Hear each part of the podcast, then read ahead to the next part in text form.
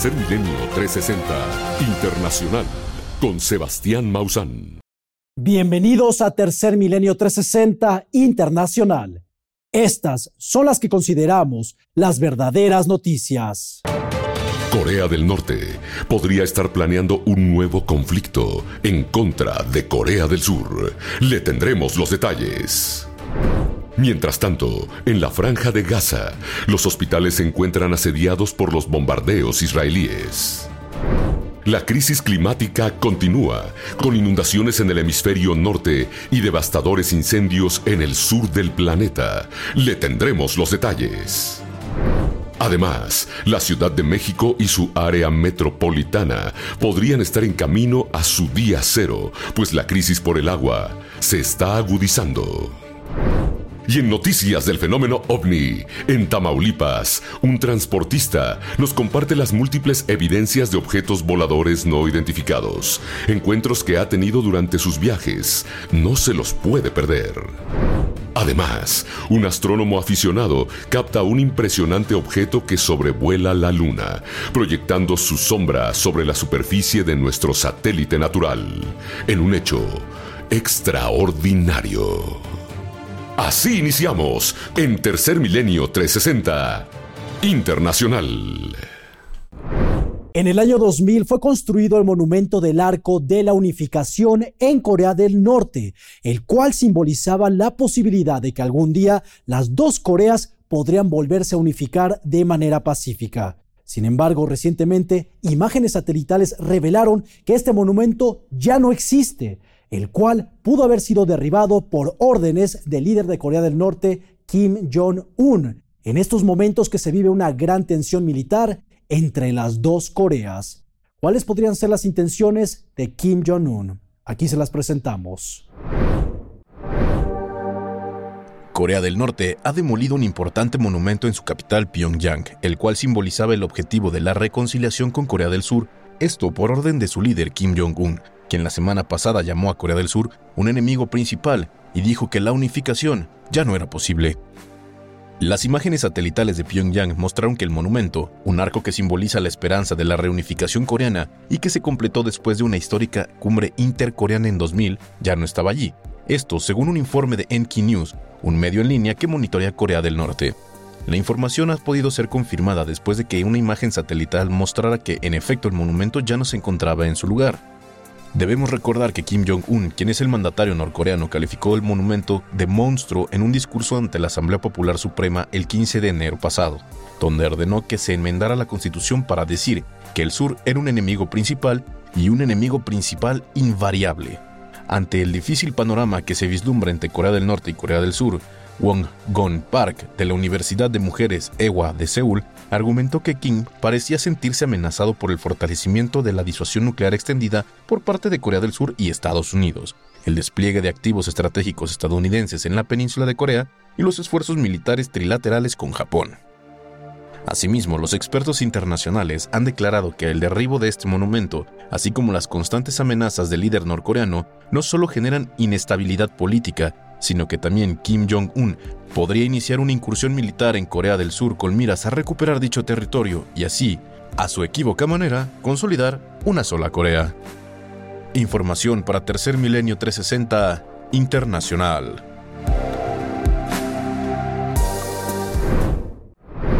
El hospital de Khan Yunis, al sur de la franja de Gaza, uno de los últimos hospitales activos dentro de esta región, en estos momentos está siendo asediado por las tropas militares de Israel. De acuerdo al ejército israelita, el motivo de por qué están atacando a estas ubicaciones es porque el grupo terrorista de Hamas opera dentro de los hospitales. Sea cierto o no estas declaraciones, las personas que más están sufriendo, como siempre, son los civiles inocentes. Al exterior de los hospitales en Gaza, miles de personas se quedan expectantes ante los incesantes bombardeos de Israel, mientras que al interior de estos recintos, los padres de familia y sus hijos siguen sufriendo el infierno de la escasez médica que ha dejado la ofensiva de Israel en los pocos hospitales que aún se mantienen de pie. Lo que seguimos viendo es que el sistema de salud sufre. Los trabajadores de la salud no pueden ir a su lugar de trabajo para cuidar a los pacientes porque temen por sus vidas, temen por su seguridad. Pacientes que temen y sus familias que temen ir al hospital porque pueden morir en el camino. Y en realidad, escuché que esta mañana, debido a las hostilidades alrededor de un hospital de Khan Yunis, los pacientes y sus familias están arriesgando sus vidas solo para buscar atención médica. El hospital de Khan Yunis, al sur de la franja de Gaza, alberga miles de pacientes y también miles de refugiados. Son civiles que no tienen alimentos y muchos de ellos con heridas graves sin la posibilidad de salir de estos hospitales, pues las tropas de Israel se encuentran afuera de estos recintos atacándolos bajo la justificación de desmantelar los cuarteles del grupo terrorista Hamas. El hospital está al borde del colapso o casi se derrumba. El hospital se está quedando corto cuando se trata de personal médico y suministros. Nada nos está llegando, no hay nada en el hospital con que tratar a los pacientes, sin analgésicos, sin anestesia ni recursos médicos. Estos ataques deliberados son actos criminales y caprichosos del primer ministro israelí, Benjamín Netanyahu. Ello de acuerdo con el gobierno catarí, que acusa a Netanyahu de obstruir deliberadamente los esfuerzos de Qatar por mediar la paz en la franja de Gaza, pues se filtraron grabaciones de una conversación en la cual Netanyahu considera el papel de Qatar como problemático para sus fines políticos en la guerra. Y es que su mandato depende de la aniquilación del grupo terrorista Hamas, aunque ello signifique el genocidio palestino en Gaza. Información para Tercer Milenio 360 Internacional.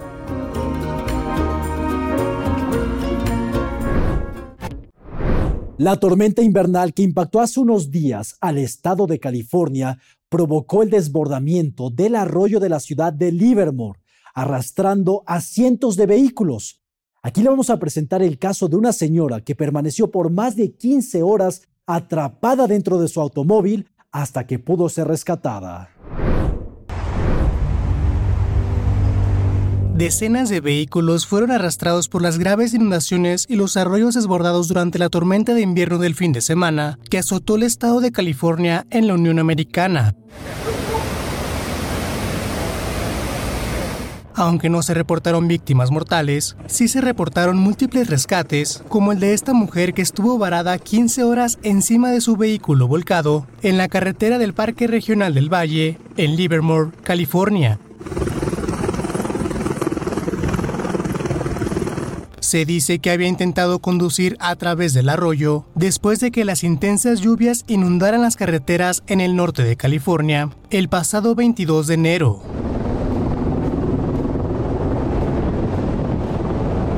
La mujer perdió sus pertenencias dentro del automóvil y no pudo pedir ayuda. Se quedó en el agua durante 15 horas hasta que un campista de la zona llamó a las autoridades y finalmente fue transportada por aire a un hospital local donde se encuentra en buenas condiciones. Información para Tercer Milenio 360 Internacional. Vamos a una pausa y más adelante en Tercer Milenio 360 Internacional le vamos a presentar imágenes de una esfera luminosa que fue captada por un camionero en el estado de Tamaulipas, en México. Una persona que en repetidas ocasiones ha logrado videograbar a objetos voladores no identificados en uno de los puntos calientes del fenómeno ovni. No se lo vaya a perder, solo aquí en Tercer Milenio 360 Internacional. En el corazón del centro histórico de la Ciudad de México, Biomausan ofrece un centro de atención personalizada ubicado en Allende número 12. Nuestro equipo de expertos está a tu disposición para abordar cualquier pregunta y proporcionarte una asesoría de primera calidad acerca de nuestros productos. Este centro de atención es de fácil acceso, muy cerca de la estación de Metro Allende, frente a la Cámara de Diputados. Te invitamos a visitarnos y disfrutar de la experiencia inigualable que Biomausan tiene para ofrecerte. Si tienes alguna duda sobre cómo llegar, no dudes en ponerte en contacto con nosotros o visita nuestra página web para obtener instrucciones detalladas sobre la ubicación. Te invitamos a conocer nuestros productos Biomausan en Zamora, Michoacán. Encuéntranos en Benito Juárez 195B, Centro, entre Aquiles Cerdán y 5 de Mayo. Biomausan llega a una de las avenidas principales de la CDMX. Ahora podrás encontrar todos nuestros productos en Biomausan Circuito Interior, Melchor Ocampo. Te esperamos. Realiza tu pedido llamando a la línea Amigo Biomausan o visitando nuestra página web, ingresando tus datos de envío y forma de pago, y recibe tu compra en tan solo un periodo de 24 a 48 horas hasta la puerta de tu casa con nuestro servicio de entrega express en la Ciudad de México y área metropolitana. Mientras que en el hemisferio norte del planeta se están viviendo intensos inviernos y tormentas heladas, en el hemisferio sur, en países como Chile y Colombia, están ocurriendo devastadores incendios forestales, los cuales son catalogados como auténticos desastres naturales.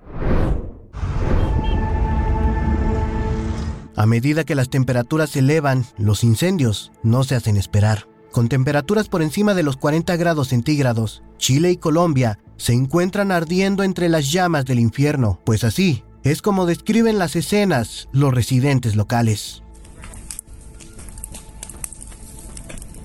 Las autoridades en Colombia informan que se han enfrentado a 671 incendios en lo que va del año, es decir, más de 15 incendios por día.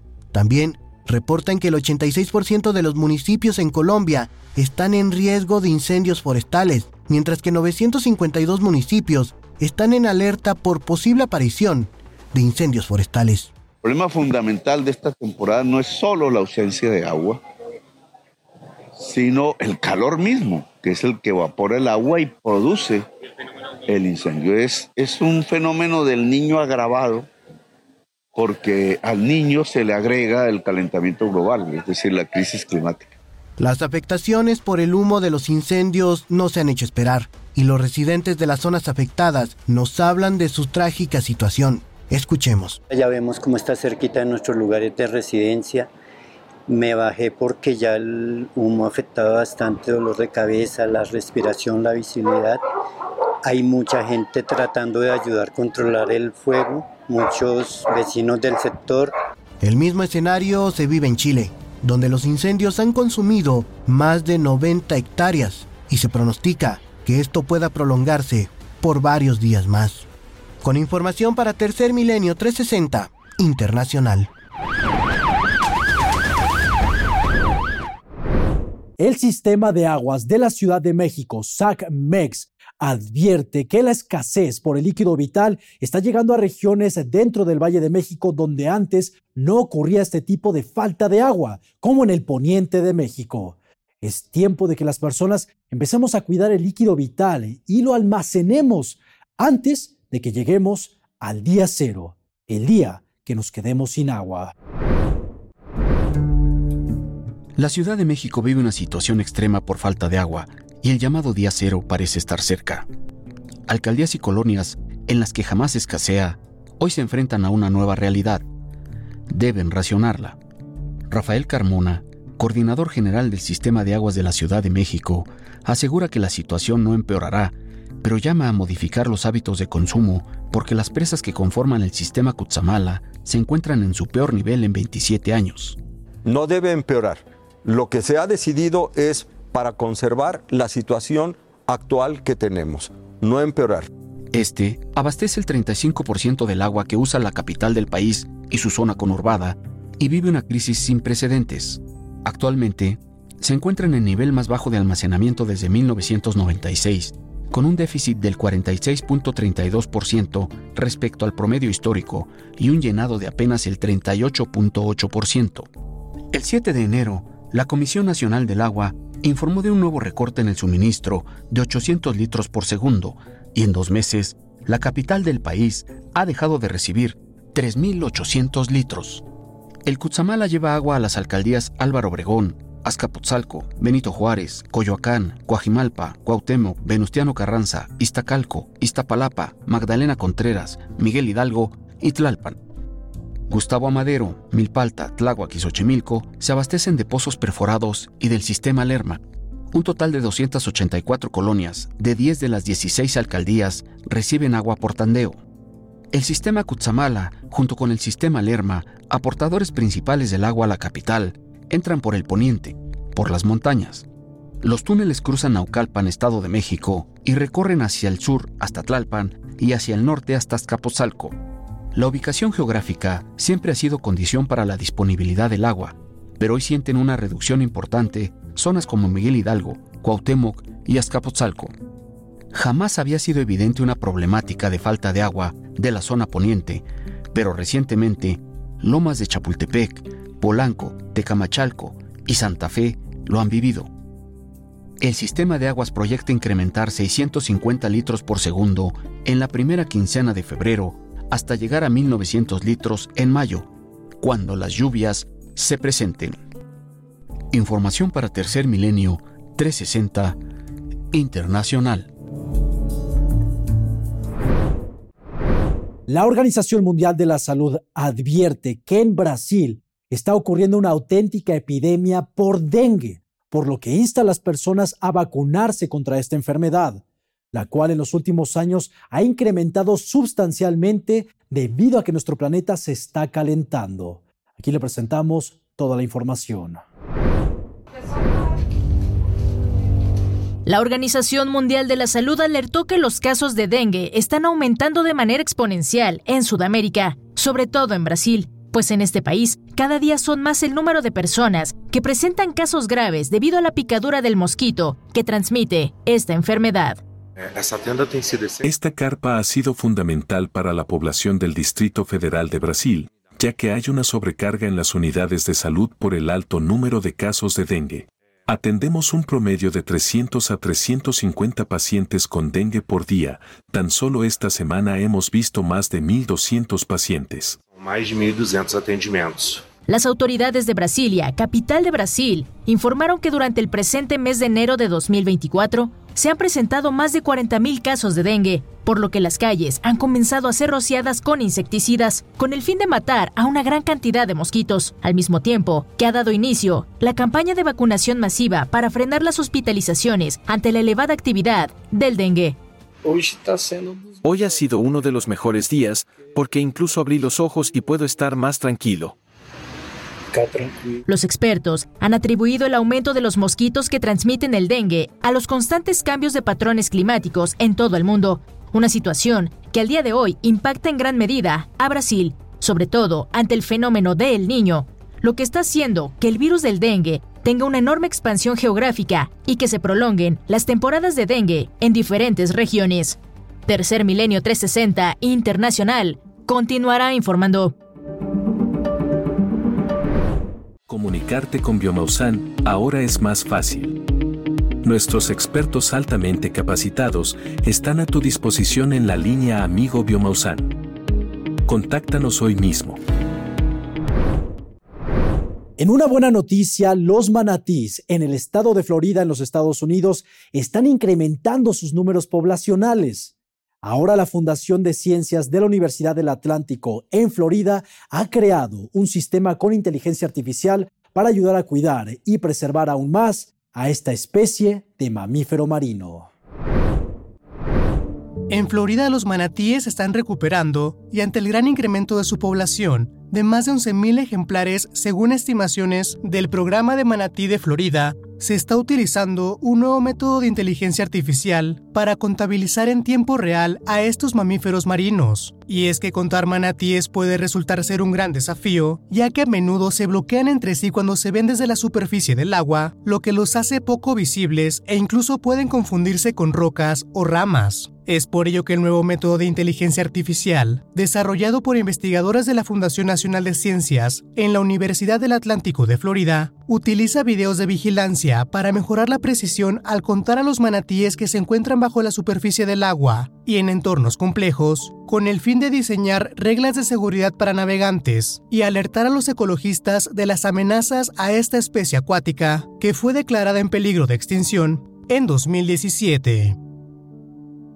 Información para Tercer Milenio 360 Internacional. En otra buena noticia, el British Antarctic Survey, a través de imágenes satelitales en la Antártida, logró detectar cuatro poblaciones nuevas de pingüinos emperador, un tipo de animal que ha sido gravemente afectado por el calentamiento global. Y por ello dependerá de los seres humanos que hagamos todo lo posible para frenar el cambio climático y con ello evitar la desaparición del pingüino emperador. De acuerdo a un artículo publicado en la revista Antarctic Science, cuatro nuevas colonias de pingüinos emperador fueron descubiertas en la Antártida, gracias a que el científico Peter Fredwell pudo detectar su excremento desde el espacio. El investigador estaba buscando rastros de pingüinos con ayuda de satélites, cuando detectó manchas cafés en las imágenes, para después descubrir que en realidad este era excremento acumulado de cuatro pequeñas colonias de pingüinos, por lo que ahora hay 66 colonias reproductoras conocidas de pingüinos emperador alrededor del mundo. Los hallazgos nos dan una idea de dónde están las colonias y su distribución, y eso es realmente importante si vamos a monitorear cómo se adaptan al cambio climático. Peter Fretwell, oficial de información geográfica del British Antarctic Survey. Los pingüinos emperador son una de las incontables especies cuyas poblaciones han sido gravemente afectadas por el cambio climático. De acuerdo al Fondo Mundial para la Naturaleza, los pingüinos emperador han perdido el 50% de sus poblaciones en los últimos 50 años, principalmente a causa del derretimiento de su hábitat natural, y se estima que el 98% de las colonias habrán desaparecido para el año 2100, por lo que los científicos dicen que a pesar que el descubrimiento de estas nuevas colonias es alentador, en realidad no cambiarán la situación general. Esto se debe a que los pingüinos emperador son una especie que se reproduce y cría sus polluelos en las temporadas más frías. Esto para que los pequeños puedan desarrollarse en la seguridad del agua congelada y para cuando llegue el verano los polluelos ya tengan plumas. Sin embargo, debido al calentamiento global, cada vez más polluelos de pingüino emperador mueren, porque el hielo se rompe antes de que se emplumen.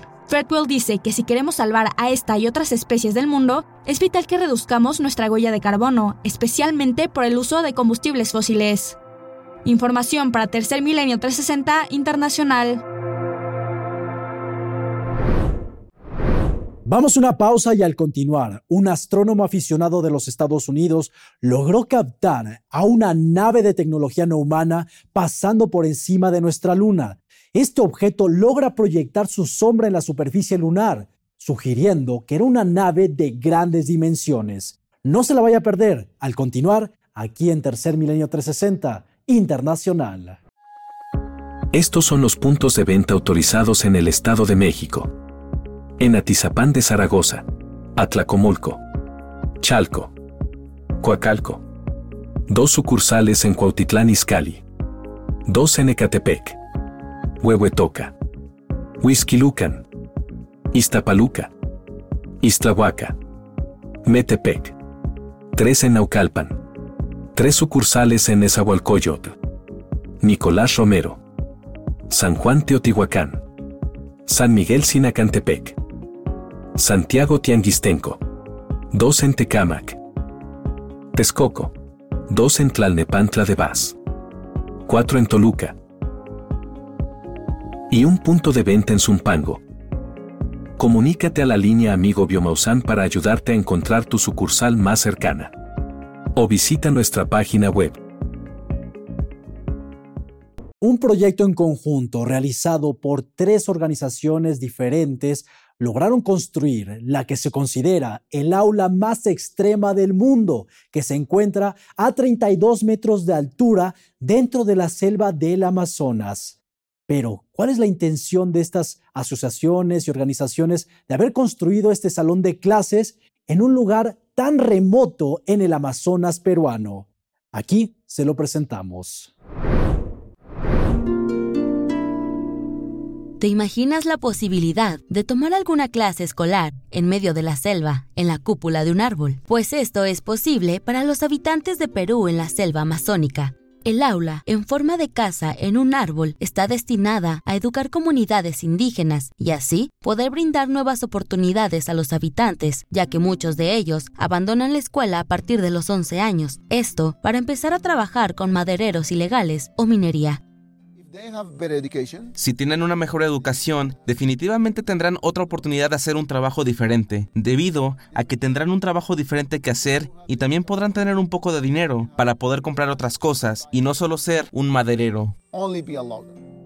El proyecto fue construido por la asociación Tamandua Expedition con Jungle Pickers asociado con Udemy una empresa que se dedica a la educación en línea. Con 141 escalones, el aula se encuentra a 32 metros de altura. De igual forma, cuenta con energía solar, internet de alta velocidad y un baño.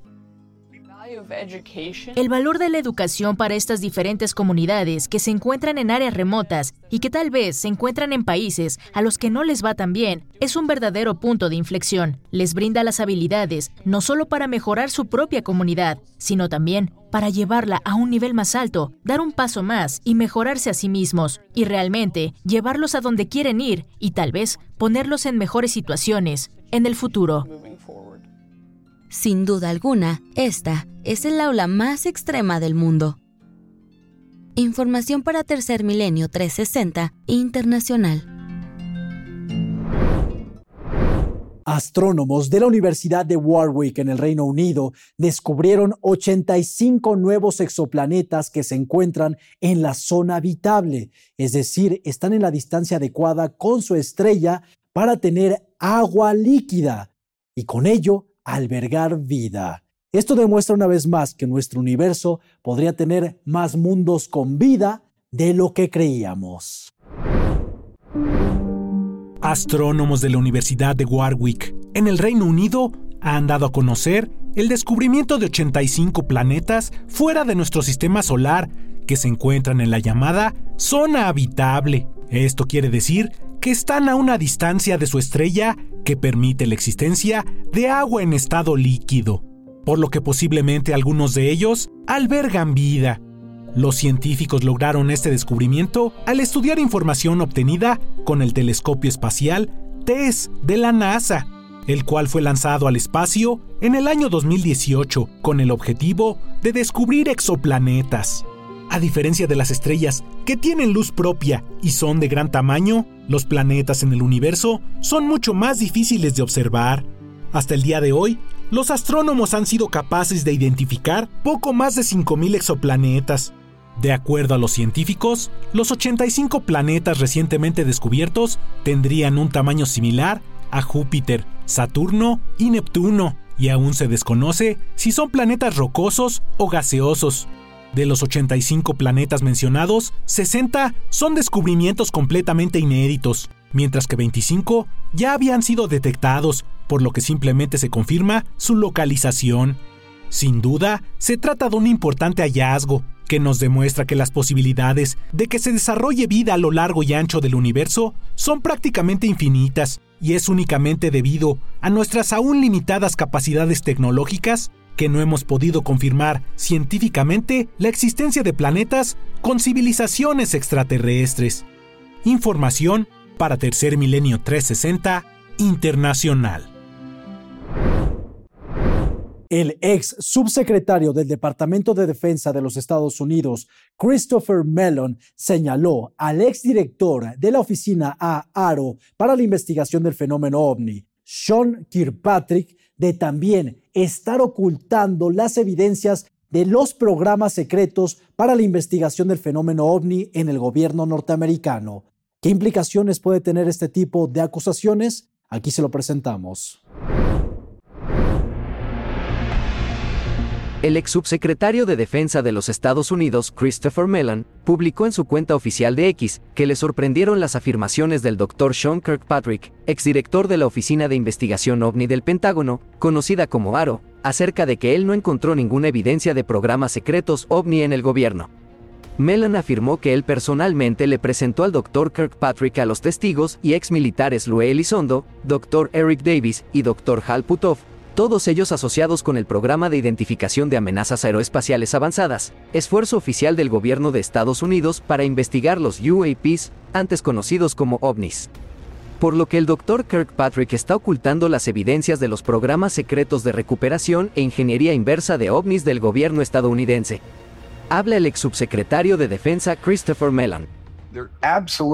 Absolutamente hay información que el gobierno no ha compartido. Y hay información que ni siquiera han compartido con el Congreso, información clasificada. Y eso se vuelve un poco arcano y complejo. Creo que se debería compartir absolutamente más información. Debería haber más apertura.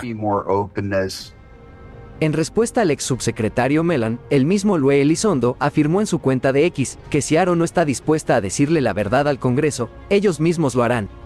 Las numerosas declaraciones de testigos altamente calificados de militares, contratistas y políticos como Mellon y Elizondo sobre la existencia de los programas secretos del gobierno han hecho que diversos congresistas impulsen una mayor transparencia sobre el tema.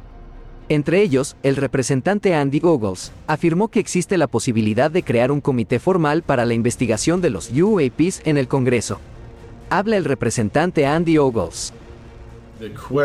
La pregunta, desde un punto de vista práctico, es si en algún momento esto se convertirá en una reunión formal del comité selecto. Tendremos reuniones periódicas, tendremos sesiones informativas más periódicas. En este momento todavía está en pañales y mucha de la información que se intercambia es entre miembros compartiendo información que conocemos, pero puede que no necesariamente sea en un entorno formal. Creo que a medida que avanzamos, obviamente el orador tiene las manos ocupadas. Ha habido mucha agitación en el Congreso. Creo que hay muchas posibilidades de que haya algún tipo de formalización, incluso temporal, del comité sobre UAP. Por lo que a pesar de ya no trabajar para el Pentágono, el Dr. Sean Kirkpatrick sigue mintiendo y ocultando las evidencias de los programas secretos de recuperación e ingeniería inversa de ovnis con información para Tercer Milenio 360 Internacional. Daniel Homero Barrera, un transportista, nos hizo llegar a Tercer Milenio 360 Internacional fotografías y videos que ha logrado captar de objetos voladores no identificados en la autopista de Altamira, en el estado de Tamaulipas, confirmando una vez más que Tamaulipas es uno de los puntos calientes de mayores avistamientos ovni en nuestro país. Hasta la redacción de Tercer Milenio, el señor Daniel Homero Barrera, transportista de profesión, nos hizo llegar una serie de imágenes que revelan que está viviendo una experiencia realmente extraordinaria. La noche del 30 de noviembre del 2023, al conducir su tráiler en un camino de la localidad de Altamira, en el estado de Tamaulipas, México, repentinamente observó una extraña y misteriosa luz de color azul que se encontraba muy cerca del punto donde circulaba. Ante su sorpresa, tomó su teléfono celular y comenzó a fotografiarlo.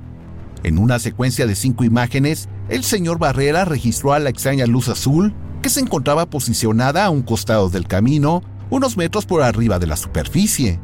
En esta fotografía que fue obtenida en el momento más cercano, podemos observar que se trata de una esfera de energía que emite un fuerte brillo de color azul que ilumina el entorno a su alrededor. En entrevista para este equipo de investigación, el señor Barrera así comentó los detalles de este encuentro. Antes de llegar a Altamira, del lado derecho de la carretera, sobre todo el camino, hay instalaciones de, yo pienso que son de Pemex, eh, parecen rectángulos, conductos, son como estaciones de bombeo.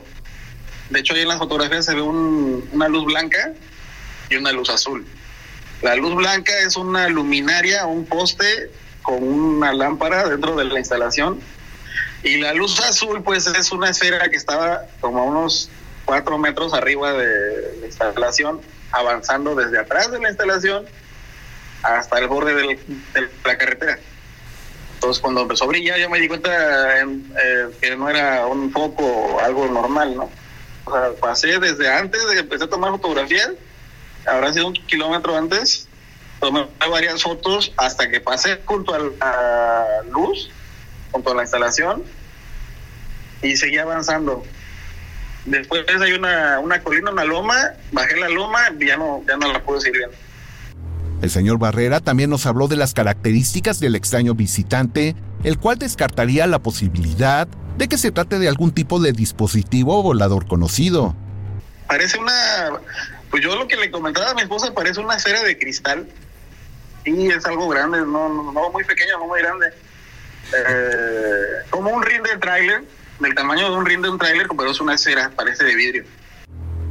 Asimismo, el señor Barrera nos compartió videograbaciones de extrañas luces, las cuales puede observar con regularidad cada vez que circula en este punto del estado de Tamaulipas. Del lado izquierdo, siempre del lado izquierdo, del lado de las montañas, hay una parte que, toda, que no hay montaña, se hace como una especie de valle. Ocho kilómetros de donde estoy yo, se empiezan a ver esas luces. Y siempre una de todas esas luces me acompaña hasta donde descargamos el, el material, la carga con el cliente. Siempre es de las 3 de la mañana, desde las 2 de la mañana, a veces a las 2, más, más, más como a las 3 de la mañana, y termina siempre como a las 7 de la mañana, ya que está clareando el sol, ya que se empieza a ver azul todo el cielo. El señor Barrera nos comentó que él atribuye la presencia de estos misteriosos objetos que lo acompañan en sus viajes cuando transporta solamente rollos de acero. Un dato sumamente interesante para la investigación. Estoy completamente seguro que tiene que ver con lo que transportamos. No soy el único que lo ha visto. De hecho, yo creo que yo voy a hacer la entrevista a mis compañeros, a los que lo somos, somos como cuatro que lo, hemos notado. Y siempre es cuando transportamos los, eh, son rollos de aseo. Y yo me he dado cuenta que cuando llevo ese material, siempre los veo, casi todas las noches los veo. Ya, mira, tengo llena la galería del teléfono, ya borré muchas fotografías. Esa de la luz azul, yo pienso que es la misma cosa. Sin duda, que la experiencia del señor Daniel Homero Barrera pone al descubierto que en este punto de la República Mexicana se está manifestando una presencia, una que está exponiendo un tipo de tecnología avanzada que quizá no es de la Tierra. Información para Tercer Milenio 360 Internacional.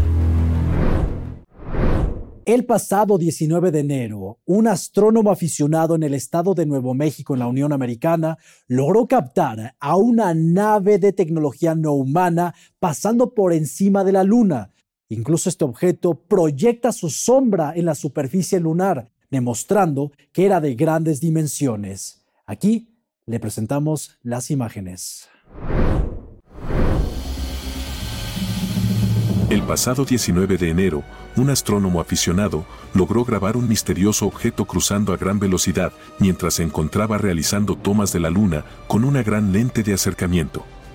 El testigo se ubicaba en el estado de Nuevo México, en la Unión Americana, cuando súbitamente se atravesó en su toma el extraño objeto que se desplazaba en línea recta.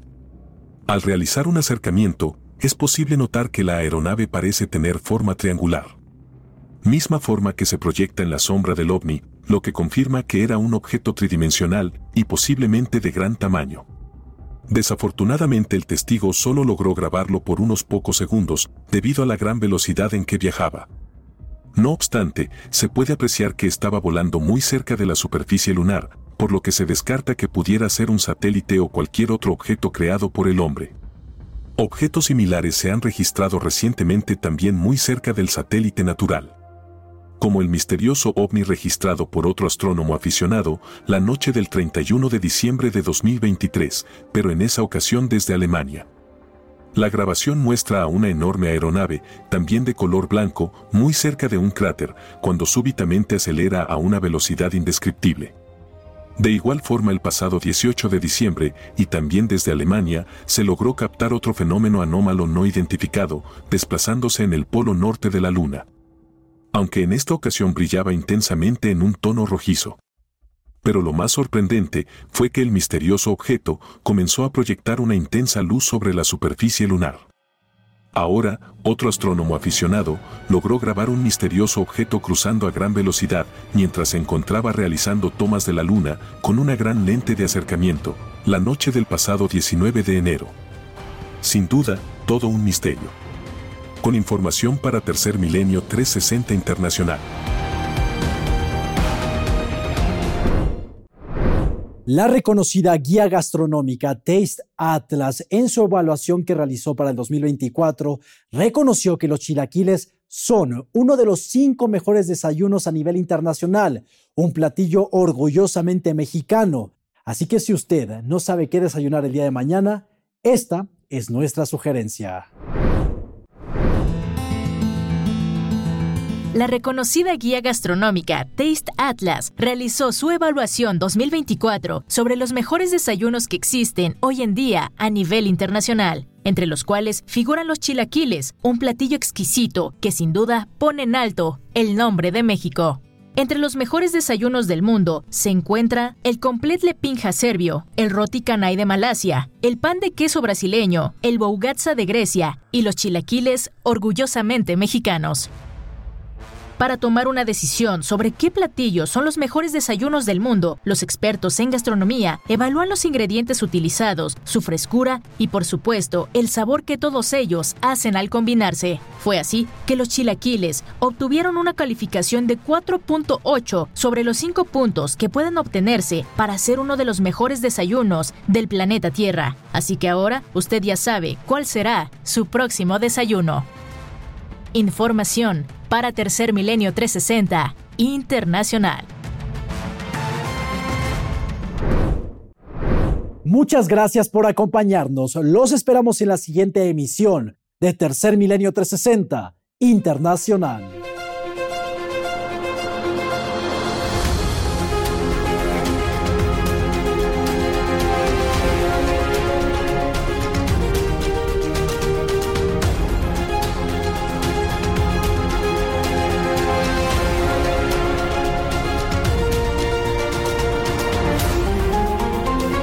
Esto fue Tercer Milenio 360